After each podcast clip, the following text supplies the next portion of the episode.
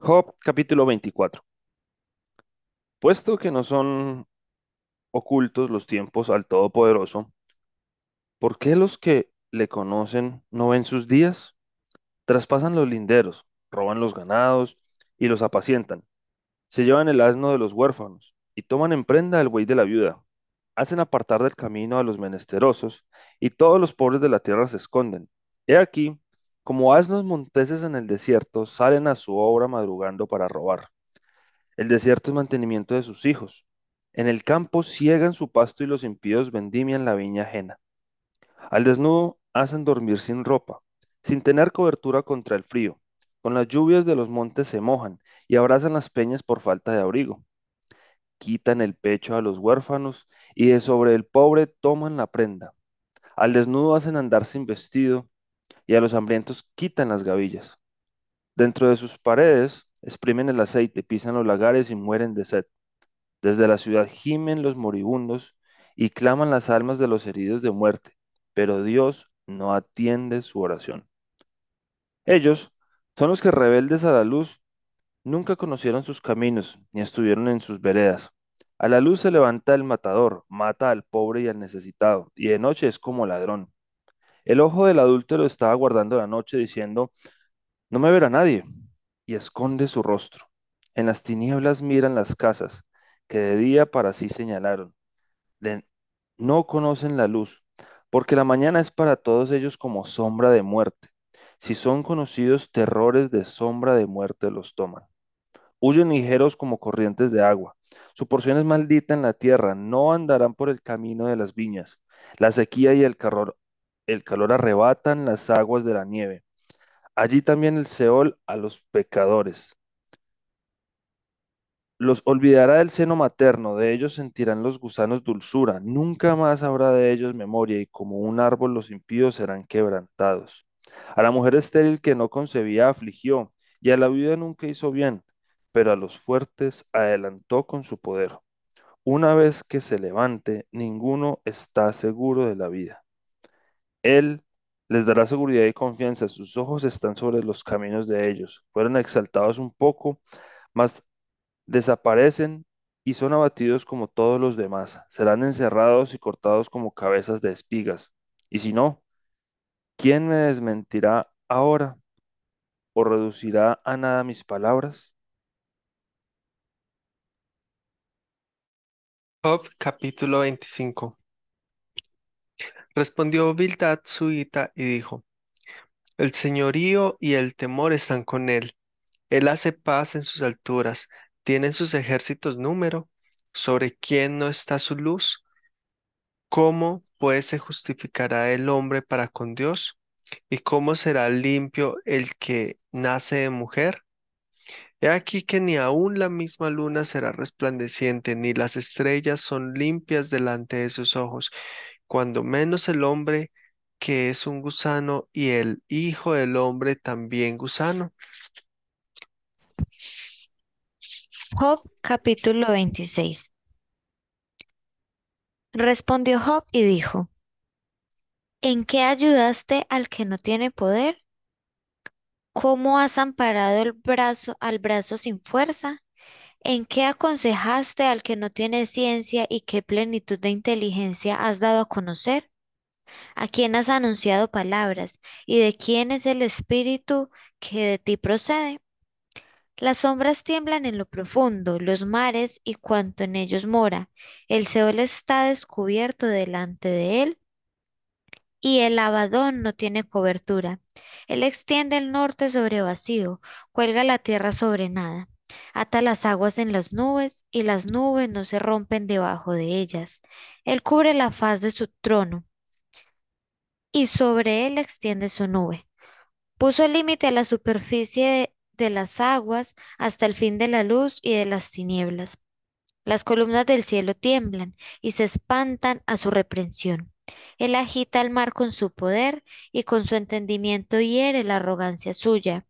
Su espíritu adornó los cielos, su mano creó la serpiente tortuosa. He aquí, estas cosas son solo los bordes de sus caminos, y cuán leve es el susurro que hemos oído de él. Pero el trueno de su poder ¿quién lo puede comprender? Job capítulo 27.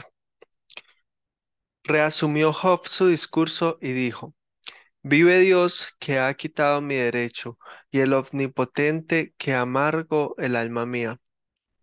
Que todo el tiempo que mi alma esté en mí y haya hálito de Dios en mis narices, mis labios no hablaran iniquidad, ni mi lengua pronunciara engaño.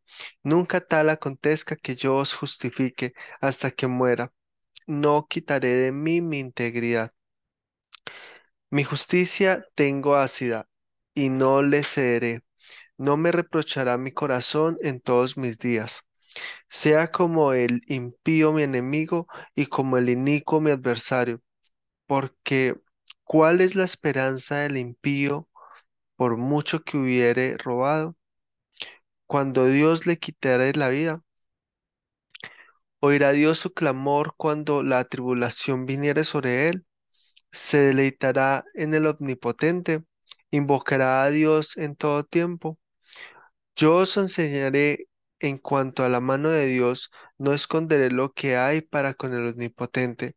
He aquí que todos vosotros lo habéis visto, porque pues os habéis hecho tan enteramente vanos.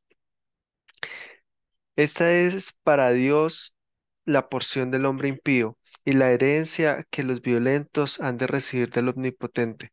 Si sus hijos fueren multiplicados, serán las, serán para la espada, y sus pequeños no se saciarán de pan. Los que de él quedaren en muerte serán sepultados, y no los llorarán sus viudas. Aunque amontone plata con polvo y prepare ropa con lodo, la habrá preparado él, mas el justo se vestirá y el inocente repartirá la plata. Edificó su casa como la polilla y como enramada que hizo el guarda. Rico se, rico se acuesta, pero por última vez. Abrirá sus ojos y nada tendrá. Se apoderarán de él terrores como aguas, torbellinos lo arrebatarán de noche. Lo eleva el solano y se va. y tempestad le arrebatará de su lugar. Dios, pues, descargará sobre él y no perdonará. Hará él por huir de su mano, batirán las manos sobre él y desde su lugar le silbarán.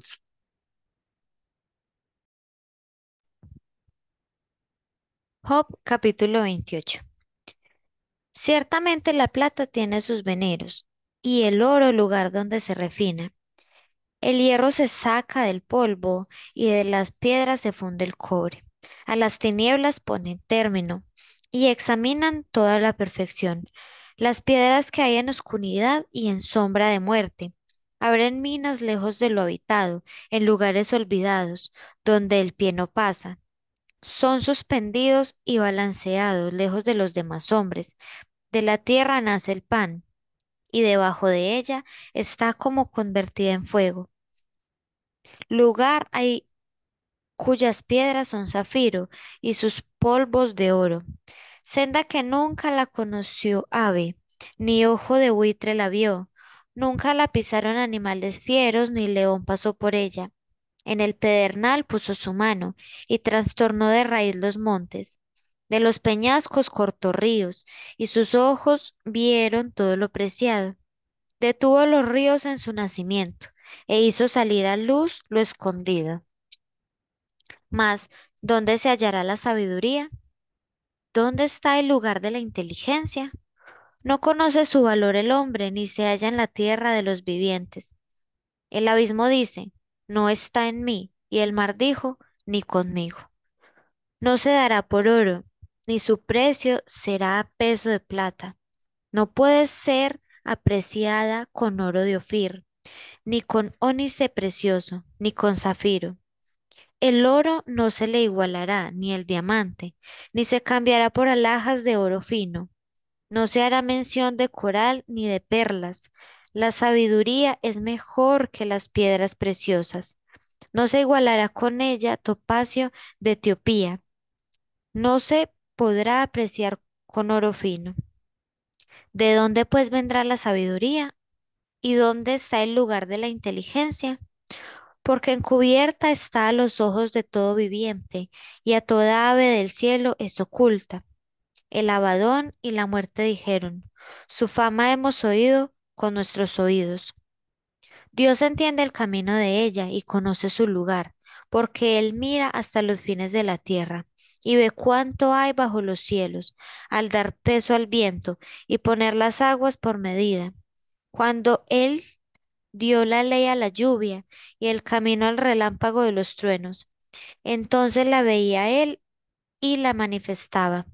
Le preparó y la descubrió también y dijo al hombre, He aquí que el temor del Señor es la sabiduría, y el apartarse del mal, la inteligencia.